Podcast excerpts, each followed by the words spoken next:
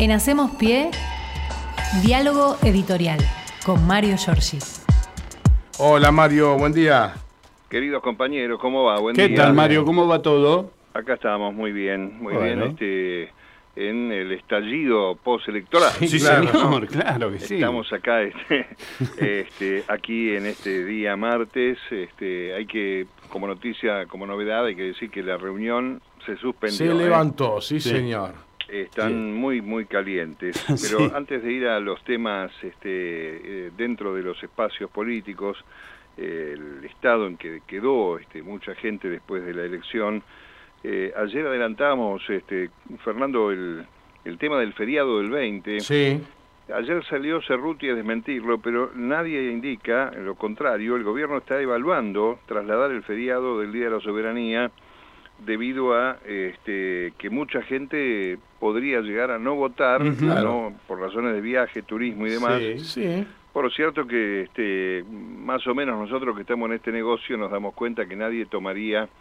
un viaje el 19 de noviembre, pero cada uno de los argentinos tiene derecho a hacer lo que quiera, ¿no? no hay- Sí, más si la propuesta se la, es más si la propuesta eh, turística está abierta. Tal cual. Así que vamos a ver. El tema es que, eh, a mi juicio, y esto lo digo yo, no me lo contó nadie más, y por ahí me equivoco, como siempre me pasa, pero el eh, articulado de la Constitución dice que la segunda vuelta debe hacerse dentro de los 30 días posteriores a la primera vuelta, con lo cual si se traslada al 27, que es una de las ideas, ya estamos fuera de esos 30 días. Claro. Así que habría que adelantarla en todo caso al 12 de noviembre eh, y este, hacer en todo caso el debate en lugar del 12 el día 5. Pero de todas maneras lo que está este, consignando sobre todo la agencia oficial TELAM es que mm, eh, se revisan alternativas eh, y mm, por ahí, por un decreto de necesidad de urgencia, el presidente puede firmar eh, por excepción que sea el día 27 por afuera de esos 30 días. Nada está descartado. De paso es bueno recordar que eh, se trata de un feriado que tiene que ver con nada más ni nada menos que algo que todavía eh, circula con fuerza en buena parte de la población, este, en buena hora que así sea, que es el recuerdo de la batalla de la Vuelta Obligado, que en el año 1845 corrió a las flotas este, francesas e inglesas en eh, el marco de la Confederación Argentina, eh, don Juan Manuel de Rosas, ¿no? Así que este, vale la pena hablar de la soberanía de tanto en tanto, cosas que algunos candidatos parecen haber mm, este, extraviado en el libreto. Y hoy faltan, si es así, este, 26 días para, para la segunda vuelta, si es el 19 y no se puede correr, si no veremos si se trata de una semana más. Pero mm, este, cuando uno pasa más o menos en limpio la cuenta que deja el voto del domingo, hay una nueva configuración sin duda en el Congreso de la Nación. Ahí muchos estamos poniendo el ojo en cómo va a ser negociar con este, cámaras que van a tener modificaciones sustanciales. Hay una buena noticia para el peronismo porque parece que va a estar allí este, unido y este, el interrogante, antes de ir a lo partidario, será si sigue eh, como tal el bloque de Juntos por el Cambio o si realmente salen de allí uno o más bloques por la situación interna tras la derrota. Eh, si fueran más bloques tendríamos que separar la coalición cívica por un lado, hoy va a hablar Carrió a las 5, a las 7 de la tarde, perdón, eh, va a hacer un análisis, este, ayer la coalición cívica ya mandó un comunicado que no va a votar ni a Milei ni a Massa, la conducción, eh, pero que deja librado a sus seguidores este, a que voten lo que quieran. Eh, hay este, una novedad que es eh, el, aumento notable de 2 a 37 diputados de la Libertad Avanza.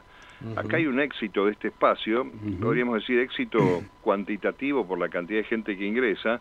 Veremos en qué condiciones este, se desarrolla la vida interna, porque los que ingresaron allí ya se están pasando facturas este, desde el domingo eh, en forma, este, con mucha violencia, diría, ¿no?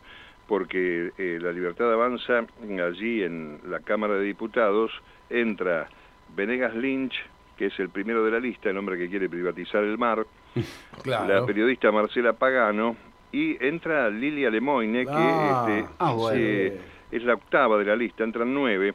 La octava de la lista, este, Gran valor. estamos contando gente que está entrando en el ámbito de la provincia de Buenos Aires y la ciudad de Buenos Aires.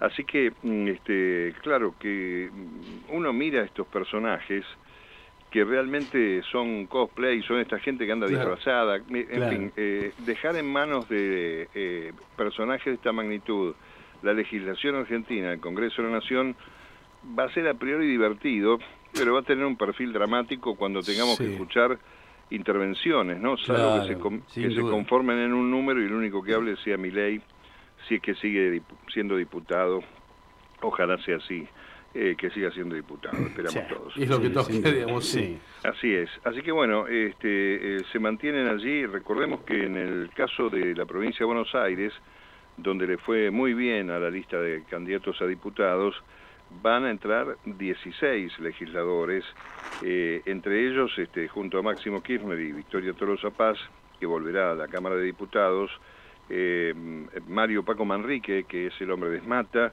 eh, Cecilia Moró, la actual presidenta, el canciller Cafiero, Luana Volnovich, que posiblemente siga en el PAMI, haya un corrimiento ahí, sigue Rodolfo Tailade, Natalia Saracho, eh, Castañeto, que para muchos va a seguir en AFIP si es presidente Sergio Massa, Mm.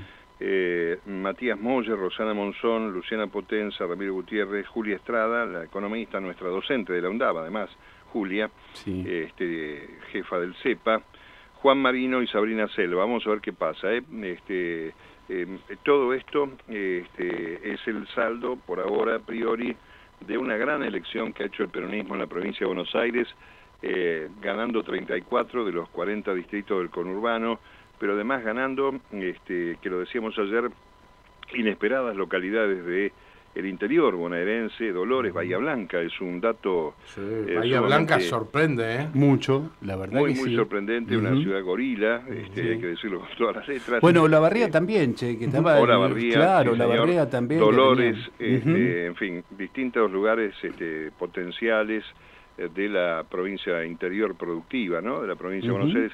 Está claro que aquí hay una tarea extraordinaria del gobernador de la provincia de Claro Buenos que sí. Aires que hace que, eh, ya sean este, radicales u opositores o del PRO, los intendentes han tenido también respuestas del Poder Ejecutivo de la provincia en la obra pública, en la instalación de este, sedes universitarias. Bueno, Sí. no hay mucho más que agregar. Te, te iba a decir la cantidad de rutas que se hicieron en el interior de la provincia de Buenos Aires durante este gobierno de Axel Kisilov es casi inédito. ¿eh? Podría compararse con las que se hicieron en aquella famosa campaña de Fondo de Reparación Histórica del Conurbano bonaerense.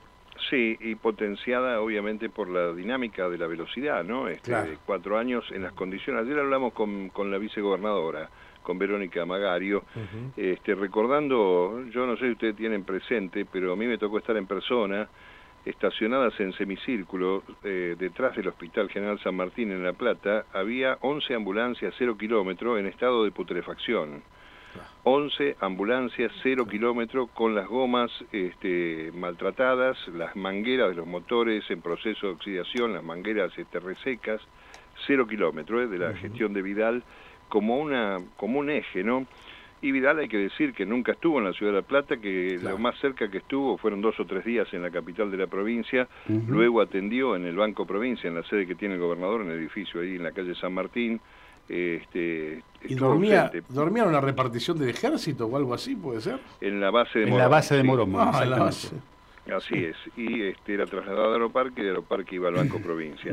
Eso este, también lo recordamos ayer porque mm, eh, la vicegobernadora, que eh, es además la presidenta del Senado bonaerense, eh, vive en La Plata y va nada más a La Matanza, eh, se reencuentra con su familia los fines de semana, sábado Claro. o el domingo apenas, este, dicho por ella misma. Bueno, eh, vamos a hablar de las cosas más buenas, más gratas que ha dejado este, el saldo, porque ayer empezamos a escuchar opiniones eh, de Miguel Base, eh, diputado nacional radical, el legislador provincial de Córdoba, Dante Rossi, Facundo Sárez Lastra, eh, con algunos matices, todos de la UCR, el presidente de la Juventud Radical de la Ciudad de Buenos Aires, Agustín Rombolá, gente que ya dice públicamente que no va a votar a mi ley con lo cual se ve este, esa, esa reacción ante este, la este, situación del balotaje, ¿no? de la segunda vuelta. Eh, ya dije el comunicado de la coalición cívica, eh, la reta, que ya lo había dicho antes, eh, la reta ustedes saben este, que es el gran socialista, según mi ley, ya tomó distancia. Guillermo Moreno, que va este, a dejar su posición de haber votado en blanco el domingo, más el Topo Rodríguez del Interbloque Federal, un hombre de recorrido peronista, Ayer decíamos también Natalia de la Sota, la hija del fundador del cordobesismo, si querés, este, José Manuel de la Sota. Y eh, un dato este, para sumar, eh, José Urtubey, el hermano del ex gobernador de Salta, que es un dirigente de peso en la Unión Industrial Argentina, dijo que muchos de los industriales eh, sintieron alivio ante la victoria de Sergio Massa Así que se propone, dice, convencerlos para que este, convoquen más empresarios a votar en, la segunda vuelta. Eh, ayer, el, retomando su condición de ministro, eh, Sergio Massa dispuso este, distintas medidas, un cambio diferencial para las exportaciones, habló con los periodistas extranjeros, eh, hay un dato también importante. Mañana, miércoles, la Comisión de Presupuesto y Hacienda, que preside Carlos Heller, va a tratar el presupuesto 2024 y eh, hubo ayer anuncios sobre la ampliación del swap chino, la guita que viene de China, que sirve para pagar al fondo este, un poco de alivio. También este, un dólar exportador, creo que es a 530 mangos, el régimen de liquidación con el 70%, beneficios fiscales, bueno, varios este, temas que si bien están lejos, digamos, de la cuestión del bolsillo, que ya tiene compensaciones previas, eh, ponen en este, más lejos el riesgo de cesación de pagos, que es este, lo que está motorizando la oposición, eh, un dólar por las nubes y ir camino a una hiperinflación. Eh, mm, ahora sí, vamos a hablar un poco, compañeros, de lo que deja el saldo de la libertad avanza. Ayer describíamos este, lo que había sido la tristeza de la esquina de Libertador, del Hotel Libertador allí en Córdoba y Maipú, donde ni siquiera tocaban los bombos que le mandó Barrio Nuevo a Miley, mm. hubo poca gente y este, hubo un pase de facturas eh, extraordinarias. Y yo estoy pensando entre nosotros, este, y cuando no nos escucha nadie, qué cosas este, pasarán por la cabeza de los votantes de mi ley, digamos si hay, si existe el término votantes de paladar negro, que este, pasó de calificar como montonera, asesina y ponedora de bombas de Jardín Infantes a Bullrich a incorporarla potencialmente como ministra de Seguridad. ¿Qué pasará con este, esos que este, mm, escuchan que eh, la izquierda tiene personas ideales para conducir el Ministerio de Capital Humano. El tema capital humano es una suerte de oxímoron, ¿no? Mezclar capital y humano eh, en la misma frase. Eh, y, este, digamos, eh, el hombre que hizo campaña por la dolarización, contra la casta, contra Bullrich, Montonera y demás, ahora forma parte de la casta. Bienvenido al mundo de la casta, Javier Milei con Cuño Libarona, este, mucho tufillo a los 90 para ministro de Justicia. Eh, en fin, esto abre alarmas y abre también un debate interno dentro de Juntos por el Cambio que se va a ver potenciado mañana cuando se junten en la Casa de la Provincia de Corrientes los ocho gobernadores que ya han armado una nueva liga de gobernadores como la peronista, pero desde sectores de la oposición son gobernadores que en principio están en contra de que les corten la coparticipación, uno de los anuncios de mi ley. Claro.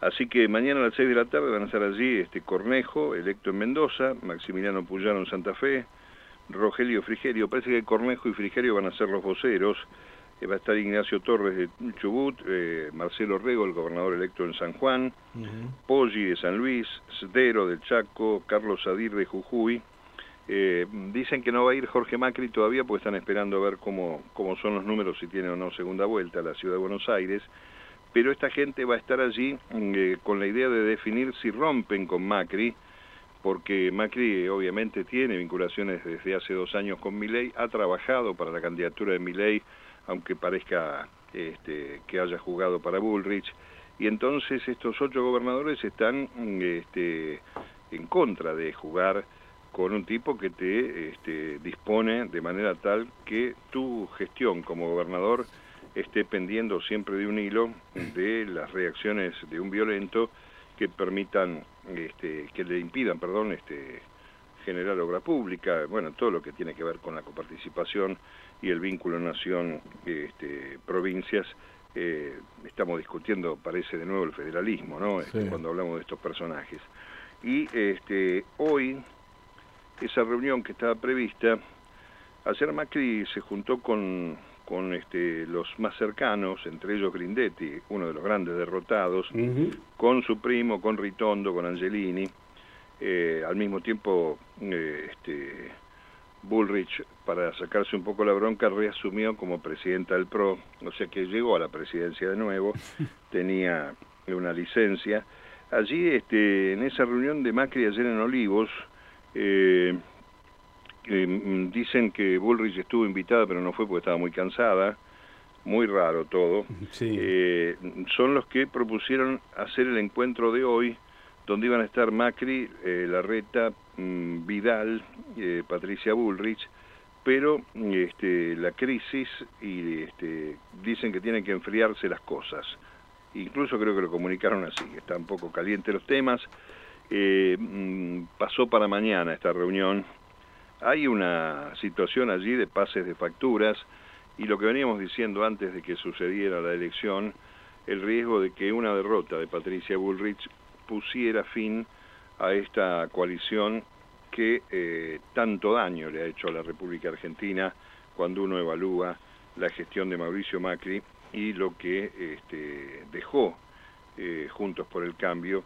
Eh, la verdad que no se sabe bien quiénes serán los que van a liderar este espacio, si es que sigue Juntos por el Cambio, porque técnicamente eh, los eh, exitosos dentro de Juntos por el Cambio son los radicales. claro. Esta es la realidad, son los gobernadores. Exactamente. Mario, eh, ayer también lo hablamos, tienen cinco provincias. Suponete que hubiese un balotaje en la ciudad de Buenos Aires que lo deje a Santoro este, como jefe de gobierno porteño. Yo creo que el radicalismo tiene con qué envalentonarse hoy por hoy, ¿no?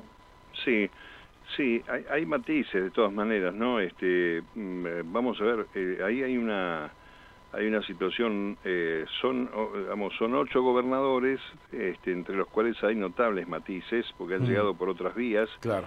Digamos que algunos podrían ser más pro, como Poggi en San Luis, que se fue a jugar para ese lado, o, Nacho Torres, el de Chubut, Esdero, este, son, algunos son este, radicales este, convencidos de que hay que sostener el PRO, pero el tema es cuando asumís la, gobernación y empezás a mirar la caja, y ahí este, necesitas de la nación siempre, ¿no? Para la obra pública, para el puente, para la ruta, claro. eh, necesitas de ellos. Hay este, algunos datos este, que son eh, complicados. Además han perdido eh, lo, sabíamos de antemano, en algunos casos no, pero lo sabíamos de antemano, han, pedido, han perdido espadas fuertes en el Congreso. Mario Negri dejó de ser legislador después de muchísimos años, en cordobés, y este, eh, también el domingo, después de 18 años, quedó afuera el jefe del bloque radical de senadores, Luis Naidenov, que competía en la lista de Juntos en Formosa. Así que este, allí este, tenemos una una situación compleja también porque se ha debilitado la representación de Juntos por el Cambio y este todo queda en una suerte de, por ahora, eh, cono de sombra para ver cómo se va a resolver esto, porque después de todo este, hay gobernadores, por ejemplo, como el de San Juan. en San Juan hay un dato muy interesante.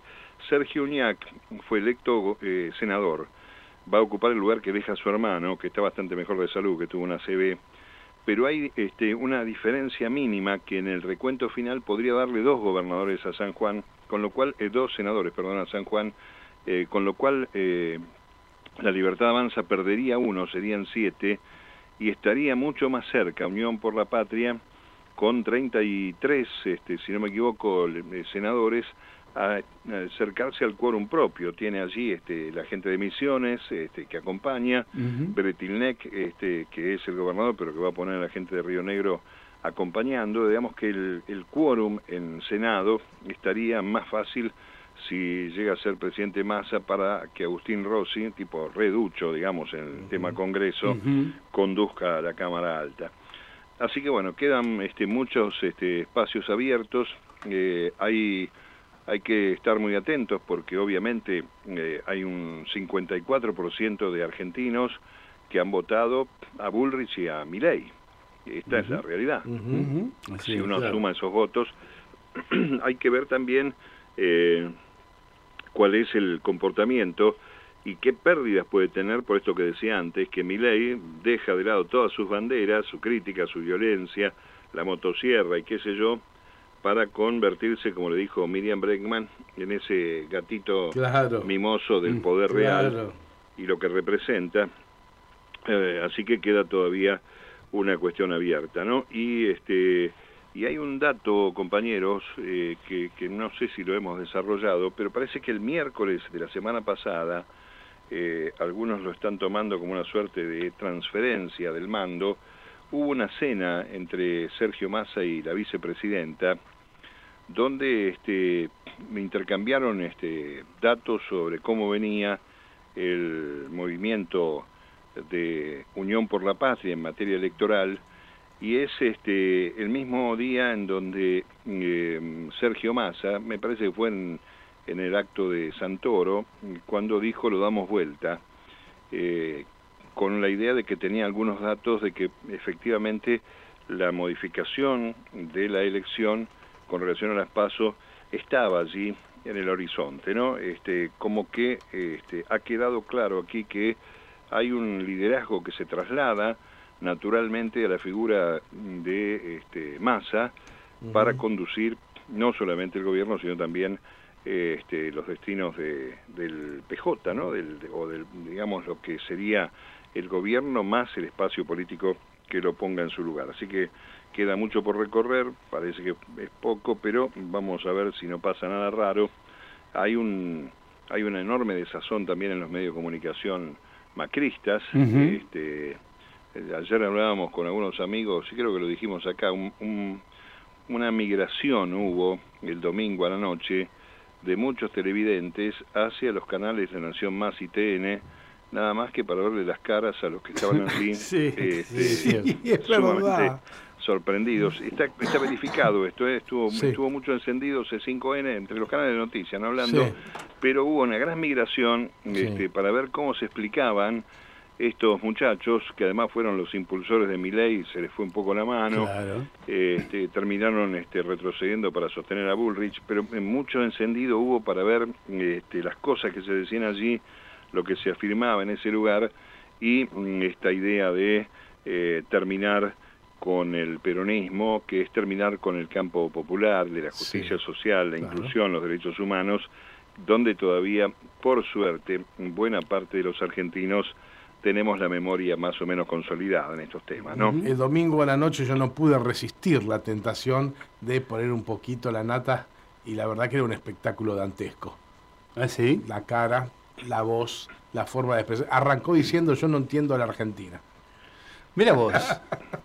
Qué, increíble. va a hacer? ¿Qué va a hacer? ¿Qué le vamos a hacer? Bueno. Lástima por él. Claro, qué lástima. Sí, sí, pero además porque eh, obviamente yo creo que hasta hasta el propio Mañeto, si querés, para hablar un poco de los medios y el peso, este, pensar en un este, delirante como Milei al frente de un gobierno puede ser contraproducente. Justo hoy, cuando eh, me parece que en estos momentos si no pasó ya, se está haciendo la licitación de 5G. sí, Mario. Exactamente. Exacto, claro que sí. Ah, este, pusieron todos la barba en remojo y se presentaron finalmente. Sí, por eso, este, justo en estas cosas donde más o menos este, ellos siguen teniendo la rentabilidad asegurada, claro. recordemos que tienen una cautelar que les permite seguir subiendo los precios este, y mirar este, de reojo lo que hace el gobierno sin importarles mucho. Así que me parece que en ese, en ese escenario eh, también se abrió una brecha que no la tenemos muy cercana, pero obviamente hay sectores del poder real, empresariado, este, la cuestión económica, que puede ser un reflejo de aquello que pasó en Mar del Plata frente al coloquio de ideas, donde hablaba Bullrich, pero se fueron a almorzar con Milley, Sí. y muchos se quedaron allí estupefactos de escuchar lo que el tipo decía.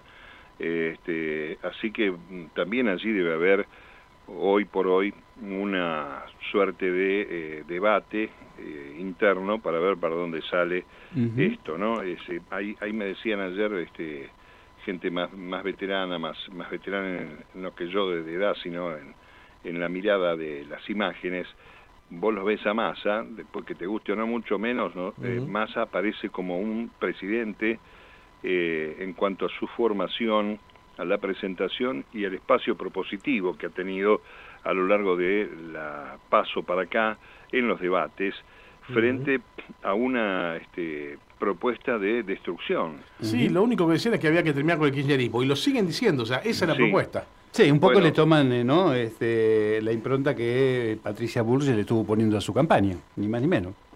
Bueno, la tomó este, la frase ayer este, Milei mismo, Claro, ¿no? Eh, siguió diciendo hay que terminar con el kirchnerismo. Exacto. Así que este, frente a esa política de destrucción, creo que eh, cuando vos escuchás que, que hay una, una propuesta, una intención de sacar a la Argentina de este lío que tiene con el tema económico y social, eh, este, y, y el otro quiere romper todo, me parece que no hay mucho para, para dudar. No, claro.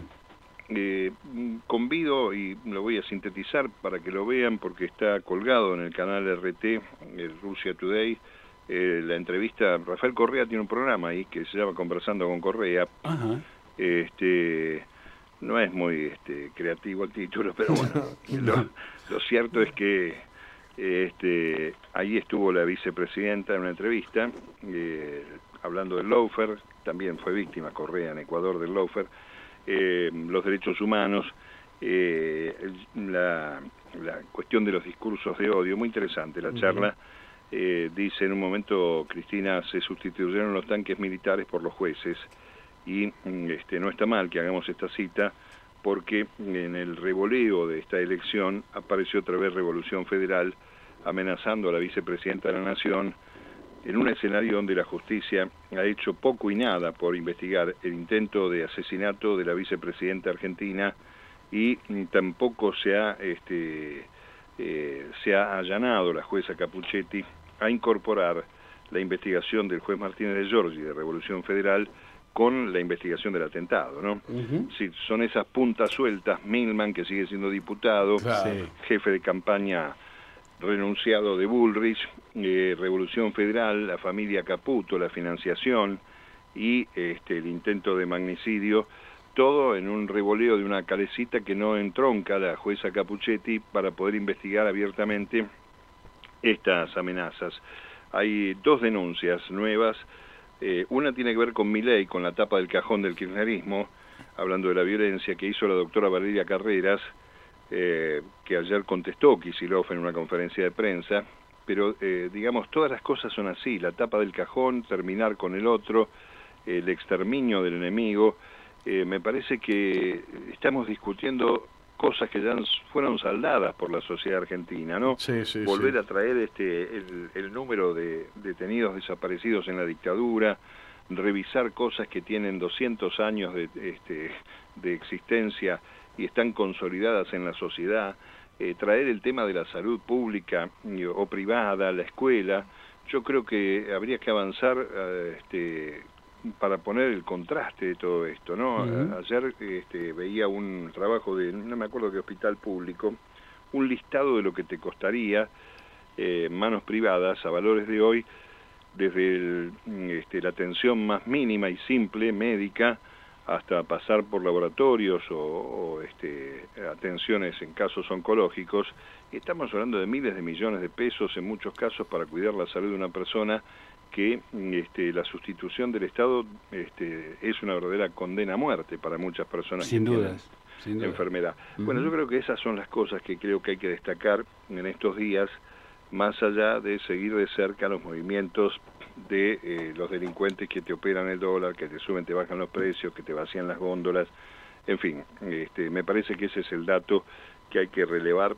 Y nosotros este, desde nuestra posición subjetiva, eh, pero confiando en que transmitimos lo verosímil, lo que este, entendemos que hay que contar, me parece que tenemos que alentar esa idea de que analicemos todo, porque si no estamos en problemas, compañeros. ¿eh? Así es, verdad, es verdad, así es, Mario. Bueno, nos vamos a encontrar mañana ¿Cómo no? Este, para seguir despachando noticias. Vamos a ver cómo les va en, este despacho, hablando de despacho interno que tienen ahí este, los del cambio, eh, que va a tener, este, para muchos, me decía ayer un compañero, cierro con esto, este, que, que muchos están viendo la necesidad de recrear eh, al PRO como partido vecinal después de un fracaso nacional por donde se lo mira, incluyendo los gobernadores que fueron tomados y festejados como propio, porque si uno mira el, el andamiaje de la construcción, este, de Bullrich apoyando a Carolina Lozada en Santa Fe, esta diciendo que Puyaro un narcotraficante, y después todos juntos en la foto con Puyaro porque ganó, la verdad que son poco serios estos dirigentes y este, muchos dicen que hay que este, mm, refundar también este espacio y Macri se transforma en el famoso jarrón chino de la abuela que nadie sabrá dónde ponerlo. Eh, atentos a la, a la bajada o no de la segunda vuelta de Santoro, que está esperando el recuento definitivo que arranca hoy, para conocer si se va este, al balotaje él o desiste de ir, a pesar de que tenga una diferencia mínima, ¿no? Ah. que además hizo una buena elección, este, sin duda, 30 puntos. Sin duda que sí. Después habrá que explicar, este, la historia explicará, no nosotros, por qué este, los ciudadanos porteños, o la mayoría de ellos, porque no se puede generalizar, están dispuestos a sostener 20 años de macrismo en la capital argentina. ¿no? Mm. Habrá que evaluar eh, qué cosas pasan por la cabeza de esos votantes para que haya este, un acompañamiento, un gobierno de derecha, que ha subejecutado presupuestos que tienen que ver con el desarrollo humano y la vivienda, pero eso será momento de otra discusión, compañeros. Bien. Bueno, Mario, muchas gracias, como siempre, como todos los días. Un abrazo, hasta mañana. Hasta mañana. Hasta mañana. En Hacemos Pie, diálogo editorial con Mario Giorgi.